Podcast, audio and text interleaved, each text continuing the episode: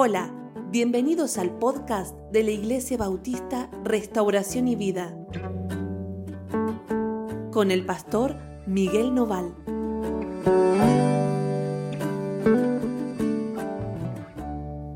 Hola, ¿cómo andan? Dios los bendiga muchísimo. Estamos contentos de compartir con ustedes esta mañana.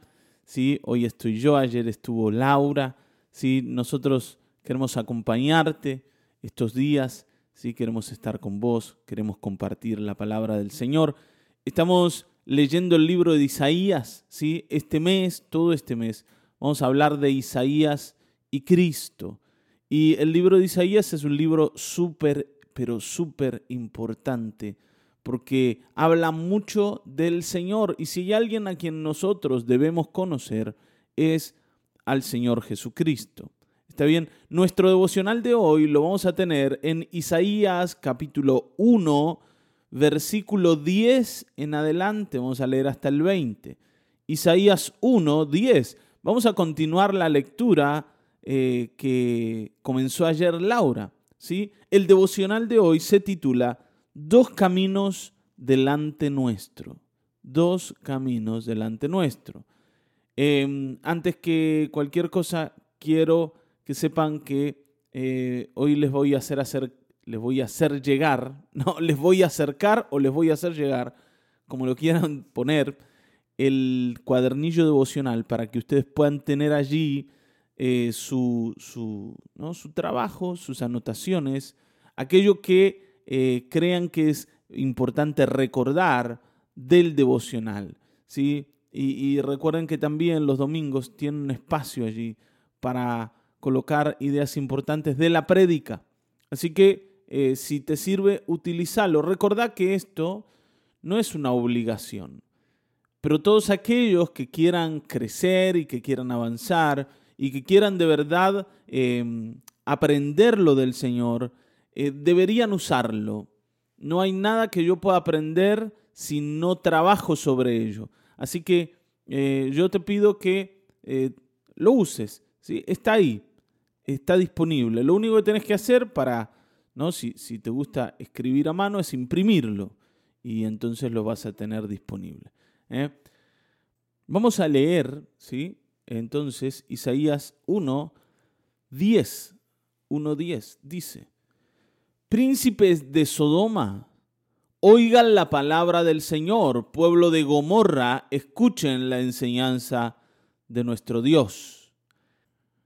Ustedes saben que en esta época ya ni Sodoma ni Gomorra existían.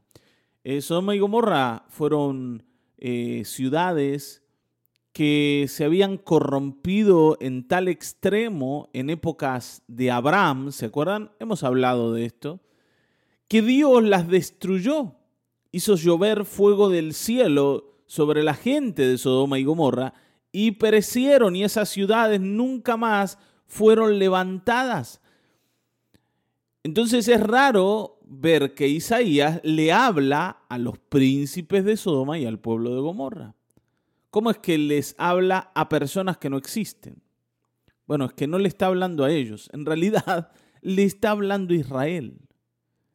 Pero los llama así para que ellos entiendan cómo es que Dios los ve. ¿Cómo es que Dios los ve? Los ve como gente corrompida, desviada. Creo que ayer Laura hablaba de esto, ¿no? Ahora, ¿qué es lo que nosotros hacemos cuando nos damos cuenta que el Señor está disgustado con nosotros? Inmediatamente pensamos que Él necesita algunos mimos y, y quiere encontrar en nosotros eso que lo hace feliz, por supuesto que lo que a Dios lo hace feliz, para decirlo así, ¿no? No es lo que vos crees o lo que yo creo que le hace feliz. Muchas veces le ofrecemos al Señor lo que Él no quiere recibir de nosotros. Y entonces ahí terminamos peor que antes. Porque tratamos de agradar al Señor con cosas totalmente desatinadas, ¿sí? que, que no sirven, que no son útiles delante de Él. Por eso aquí en el versículo 11 dice, ¿para qué me sirven sus muchos sacrificios? Estoy harto de holocaustos de carneros y de la grasa de animales gordos. No me agrada la sangre de bueyes, ni de ovejas, ni de machos cabríos. No me gusta lo que me están dando. ¿Para qué me sirve que ustedes me ofrezcan un montón de animales y sacrifiquen y entreguen sus ofrendas de esta manera? Por eso, a ver, a veces uno dice, bueno, pero al final de cuentas, a ver, el Señor quiere algo de nosotros, pero le vamos a ofrecer, le vamos a adorar, lo vamos a complacer y no le gusta. Al final de cuentas, ¿qué le pasa al Señor? No se conforma con lo que le queremos dar. Y bueno, la verdad es que no. la verdad es que no. Nosotros pensamos que el Señor, esto te lo he dicho muchas veces, se tiene que tomar el cafecito que yo le quiero servir. Sin preguntarle qué quiere él. No, no, yo ya supongo que el Señor quiere el cafecito. Entonces voy y le sirvo el cafecito. Te estoy poniendo un ejemplo. Está bien, ¿no? Pienso que lo que Dios quiere es que yo vaya a la iglesia. Entonces voy a la iglesia, me siento allí, oigo lo que están hablando y después me voy a mi casa. Espero que el Señor me bendiga porque ya hice lo que se supone que Él espera de mí. Hice una buena acción, fui a la iglesia. Esto lo hemos aprendido desde siempre.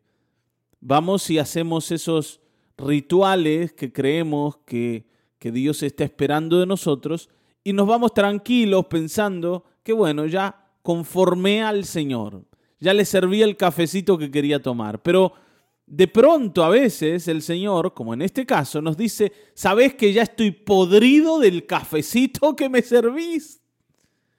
No me gusta para nada lo que haces. ¿Para qué me sirve a mí que vos hagas eso? Es más, fíjense versículo 12, dice, cuando ustedes vienen a presentarse delante de mí, ¿quién les pide que traigan esto? ¿O que pisoteen mis atrios? ¿Quién les pide a ustedes que me den lo que me están dando? Dice, no me traigan más ofrendas inútiles. El incienso me repugna. No soporto la luna nueva, ni el día de reposo, ni las reuniones que convocan. Sus fiestas solemnes son inicuas. Estoy cansado. Toda esa religiosidad con la que actúan y todo eso que ofrecen y toda esa pompa que muestran ya me tiene harto. Eso es lo que dice el Señor. Pero Señor, a nosotros nos gusta adornar el salón e ir con la mejor ropa, decir hola hermano, ¿no? saludar a los hermanos y después ponernos allí, cantar un poco y, sentir que todo eso es bueno delante del Señor, es bueno delante tuyo, Padre. Pero el Señor dice, ya la verdad estoy cansado. Fíjense y, ojo, porque acá empieza a usar palabras fuertes. Dice, el incienso me repugna. ¿eh? No soporto las fiestas de ustedes. Son una porquería. Y uno dice, pero ¿cómo Dios va a hablar así? pero al final de cuenta, que no, no sabe que estamos haciendo nuestro mejor esfuerzo. El Señor no sabe que estamos poniendo mucho de nuestra parte para que Él esté contento. Es como que uno se indigna cuando escucha al Señor hablar así. Es más, fíjense un poquito más, un poquito más. Dice, mi alma aborrece sus lunas nuevas y sus fiestas solemnes. Son para mí una carga insoportable. No, bueno, para, para, para un poquito, eh, para, no me trates así, Señor, tampoco. Y, y es fuerte escuchar del Señor este tipo de palabras.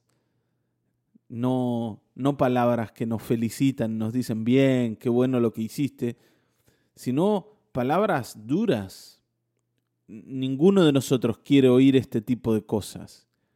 Pero hoy necesitamos oírlas para que nos demos cuenta que el Señor nunca esperó este tipo de cosas. Y todo esto es útil cuando aquello que de verdad el Señor quiere ver en mí también está presente. Todo lo que el Señor les dice a ellos que ya no quiere más recibir, tiene que ver con la religiosidad con la que se comportaban. Ellos vivían como les cantaba, y ahora vamos a ver especialmente qué es lo que al Señor le molesta de Israel. Pero ellos vivían como les cantaba, como se les ocurría, y después iban y le ofrecían al Señor cosas para conformarlo. Hacían sacrificios de animales, ¿eh? celebraban las fiestas religiosas, y hacían todo esto pensando que el Señor se iba a quedar contento, y no había nada más alejado de eso. Por eso les empieza a hablar con estas palabras duras y pone en la boca del profeta Isaías este tipo de cosas para que el pueblo despierte. Y eso es lo que el Señor quiere hoy de nosotros, que nos despertemos y, entendamos que nuestra manera antigua de buscar al Señor a través de la religiosidad no sirve para nada. Al contrario, agrava la situación. Porque no hay nada que Dios aborrezca más que la hipocresía que vayamos a la iglesia, ¿no?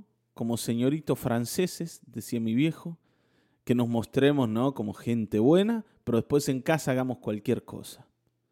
El Señor no quiere esto, ese tipo de simulación de vida ordenada, eh, el Señor la desprecia. Por eso hoy tenemos que entender, en definitiva, qué es lo que quiere el Señor. ¿Qué quiere? ¿Está bien, no? Porque si yo no cambio, el resultado va a ser sumamente perjudicial y desfavorable. Fíjense, versículo 15. Dice, cuando ustedes tiendan las manos hacia mí, yo apartaré de ustedes mis ojos. Cuando multipliquen sus oraciones, no las oiré, pues tienen ustedes las manos llenas de sangre. ¿Cuál es el problema que el Señor ve en Israel y por el cual no quiere recibir todo esto que ellos le traen? ¿Cuál es el problema? El problema es que ellos aparentan ser buena gente delante de Él, pero después se destruyen unos a otros. Se odian, se aborrecen, pelean y si pueden pisar la cabeza al de al lado, lo hacen. Ninguno de ellos ha decidido amar al otro. Cada uno cuida lo suyo y termina destruyendo a cualquiera que atente contra su comodidad o contra aquello que él quiere para sí. ¿Te das cuenta? Nunca el Señor va a recibir de nosotros nada si proviene de un corazón que odia, que aborrece, que pelea, que no ama. Esto Jesús nos lo aclaró y nos dijo, si alguien quiere buscar al Señor, tiene que entender dos cosas, que el Señor quiere todo el corazón, toda el alma, toda la mente, todas las fuerzas, que lo amen de esa manera, pero también que amen a su hermano. Y esto, ¿no? De amar al hermano es tan importante como la intención de amar a Dios. Y ahí es donde están nuestros problemas. Porque nosotros ¿no? Es como que nos hemos especializado en ofrecer los mejores sacrificios. Sabemos cómo hacerlo, tenemos todo ordenadito. ¿eh? Nos hemos incluso profesionalizado para ser gente religiosa. ¿Está bien, no? Cada vez las iglesias son más espectaculares. Cada vez la adoración tiene más condimentos cada vez como que le vamos agregando todos los chirimbolos posibles para que se vea lindo, para que se escuche lindo, para que la gente esté a gusto. Y sentimos que si la gente está a gusto, Dios también lo va a estar. Pero nunca nos hemos dado cuenta que el Señor está mirando el corazón de su pueblo para ver si se ha dedicado a amar al que tiene al lado. Por supuesto, ¿no? A veces nosotros pensamos, bueno, ¿qué tiene que ver que yo ame a Dios con que yo ame al vecino. El vecino es un insoportable, a mí no me gusta. O mi mujer, ¿no? Mi mujer me hace la vida a cuadritos y la tengo que amar. y que Dios me, me va a rechazar porque ella es mala y por eso yo no la quiero. ¿Vieron? Porque nosotros sentimos que nuestro motivo para no cuidar al otro eh, tiene que ver con lo que el otro hace. Y yo no lo puedo amar porque él es malo. Yo no, lo puedo, no la puedo amar porque es insoportable. Yo no lo puedo amar porque tampoco me aman a mí. Nosotros sentimos que para amar tenemos que recibir buenas cosas y entonces, bueno, si la gente me trata bien, ah, yo soy bueno, pastor, pero si a mí me hacen algo, no saben con quién se metieron. pero después vamos al Señor y decimos, Señor, acá está mi sacrificio. Y el Señor dice, la verdad, guardátelo porque no me gusta, no me agrada, ya no lo puedo recibir más. Lo que quisiera sería otra cosa. Lo que quisiera es que ustedes aprendan a hacer una vida nueva y diferente. Fíjense, versículo 16 dice, lávense por favor, límpiense, aparten de mi vista sus malas acciones, dejen de hacer lo malo y aprendan a hacer lo bueno, busquen la justicia, reprendan a los opresores, hagan justicia a los huérfanos y defiendan los derechos de las viudas. Ustedes quieren venir y ser agradables delante de mí, bueno, corríjanse, lávense, límpiense. ¿Qué es lo que quiere el Señor que lavemos? El corazón. Apártense de sus malas acciones, dice. ¿Cuáles malas acciones, Señor? Porque no entendemos. Vieron que nosotros somos así, ¿no? Como que eh, nos explican algo y decimos, ay, pero la verdad es que no entendí qué quiso decir el pastor. No entendí de qué se trató la prédica. Me cuesta. Vieron que cuando uno no quiere recibir algo, se vuelve como, ¿no? Como duro. Yo te he contado, ¿no? De mis hijas uno dice, tenés que hacer la tarea. Y como no quieren hacerla, se ponen frente al cuaderno y empiezan a decir, no entiendo. Y no entiendo, y no entiendo, y no entiendo. Y dice, pero si esto ya lo has hecho, si ya lo ha explicado la maestra, sí, pero no lo entiendo. ¿Cuál es el problema? No es que no entiendan, no tengan una incapacidad mental para entender, sino que no tienen ganas. Y cuando yo no tengo ganas de entender lo del Señor, a veces me hago el sota y digo, ¿qué será lo que el Señor quiere que yo corrija? Bueno, dice, hagan justicia a los huérfanos y defiendan los derechos de las viudas. La gente débil entre ustedes tiene que estar cuidada. Tenés que poner los ojos en la necesidad del otro. Deja de ser egoísta. Deja de pensar solamente en vos. Eso es lo que el Señor quiere. Que de una vez por todas te despiertes y entiendas que tu más grande responsabilidad es con el que tenés al lado, especialmente con el débil que está alrededor tuyo. Hagan justicia, defiendan el derecho, dice de las viudas. No le está pidiendo el Señor que les den algo que no merecen, los derechos de ellas. ¿Está bien, no? Lo que el huérfano merece, lo que debe recibir, lo que la viuda debe recibir y no lo puede recibir por su propia mano porque es una persona en debilidad, dénselo ustedes. Nosotros nos comportamos, al final de cuentas, como los animales, ¿vieron? Como los perros, donde aparece uno medio débil, ¿no? Con la cola entre las patas, vienen los otros malos a querer morderlo, a comérselo. Y aparecen todos esos perros malvados a mordisquear al, al pobre que tiene que andar huyendo. Está bien, ¿no? Y esto es, es normal, porque son animales. Me acuerdo un día pescando, ¿no? Una, gaviota se enredó en, en, la línea de una caña y con un anzuelo eh, se, se trabó.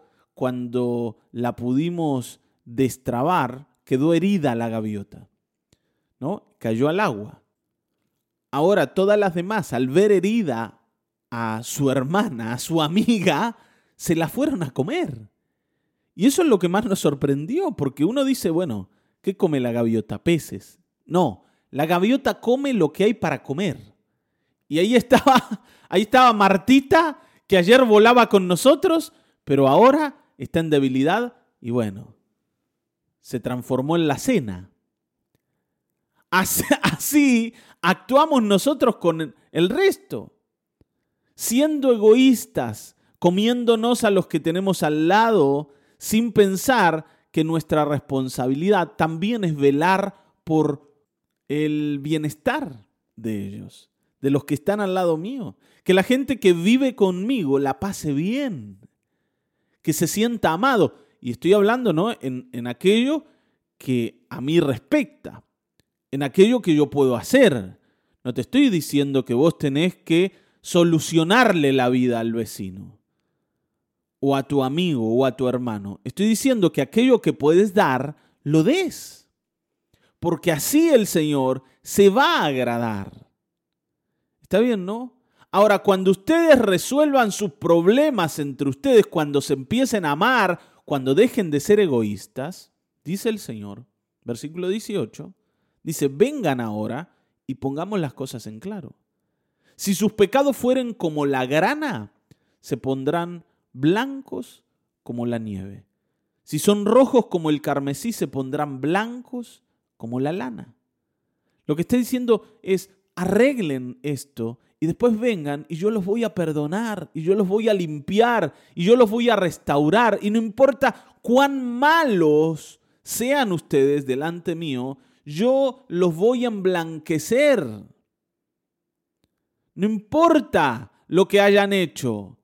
Vamos a solucionar el problema, pero no vengan con el corazón lleno de egoísmo, lleno de enojo, lleno de pelea. No vengan así, lleno de envidia, lleno de competencia.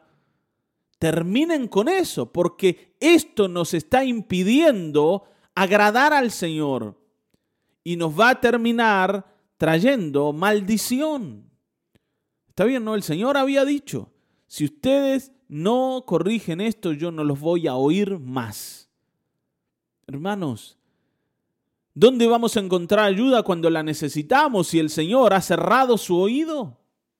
No dice, bueno, pero ¿y por qué el Señor ha cerrado su oído? Por esto. Por nuestro egoísmo.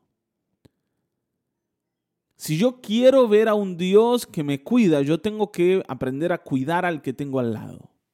El Señor nos enseñaba y nos decía, ustedes perdónenle las ofensas a sus hermanos, aquellas que cometieron contra ustedes. Y si hacen eso, el Padre que está en los cielos les va a perdonar a ustedes las ofensas suyas. Pero si ustedes no perdonan a su hermano, el Padre tampoco les va a perdonar a ustedes. Hay una enorme relación entre lo que yo hago con mi hermano y lo que yo recibo del Señor después. Si yo doy amor, el Señor me va a amar. Si yo soy paciente, el Señor va a ser paciente. Yo necesito hacer lo que tengo que hacer. Y después la vida va a empezar a encarrilarse. Después yo puedo venir al Señor y decir, Señor, perdóname, y el Señor me va a perdonar. Y es precioso lo que dice acá. Dice, si tus pecados fueren como la grana, se pondrán blancos como la nieve. No importa lo que, hayas, lo que hayas hecho, lo vamos a emblanquecer. Si fueren rojos como el carmesí, se pondrán blancos como la lana todo eso que te ha manchado se va a quitar y vas a quedar puro. Está bien, ¿no? Y el Señor termina colocándonos, como es el título del devocional, dos caminos delante nuestro. Versículo 19, miren, dice, si ustedes quieren y me hacen caso, comerán de lo mejor de la tierra, de lo mejor. Si ustedes me hacen caso, yo les voy a dar toda la bendición que esperan. Pero si no quieren y son rebeldes, serán consumidos por la espada. Sí, la boca del Señor lo ha dicho. ¿Está bien, no? Dos caminos. Si quieren y hacen caso, comerán de lo mejor de la tierra. O sea, acá está la bendición. ¿Dónde? En la obediencia. ¿Qué hay que hacer? Cuidar al hermano. Y después vas a recibir lo mejor de la tierra. El Señor no dice te voy a dar un poquito, te dice te voy a dar lo mejor. Ahora, del otro lado dice, si no quieren y son rebeldes, serán consumidos a espada. Si te fijas, no hay nada en el medio. Es o la bendición total o la muerte. El Señor no es un Dios de medias tintas. O todo o nada. O me haces caso y te bendigo a full, para decirlo de manera moderna, o no me haces caso y te destruyo. Elegí. El camino está delante tuyo. Ahora, ordenemos lo que hay que ordenar. Nuestra relación con los otros. Por eso te invitamos los miércoles para que participes de las reuniones, porque allí estamos hablando de carácter. Y siempre te digo, el carácter es lo que tenés que corregir para tener una relación con tu hermano más apropiada. Está bien, ¿no? Sos vos el que tiene que dejar el egoísmo, por ejemplo. Sos vos el que tiene que dejar eh, la envidia, los celos, ¿no? Cada, cada, ¿no? cada cosa tiene un mundo detrás. Pero tenemos que empezar a trabajar porque queremos que el Señor nos oiga, queremos que el Señor nos escuche cuando estemos en necesidad.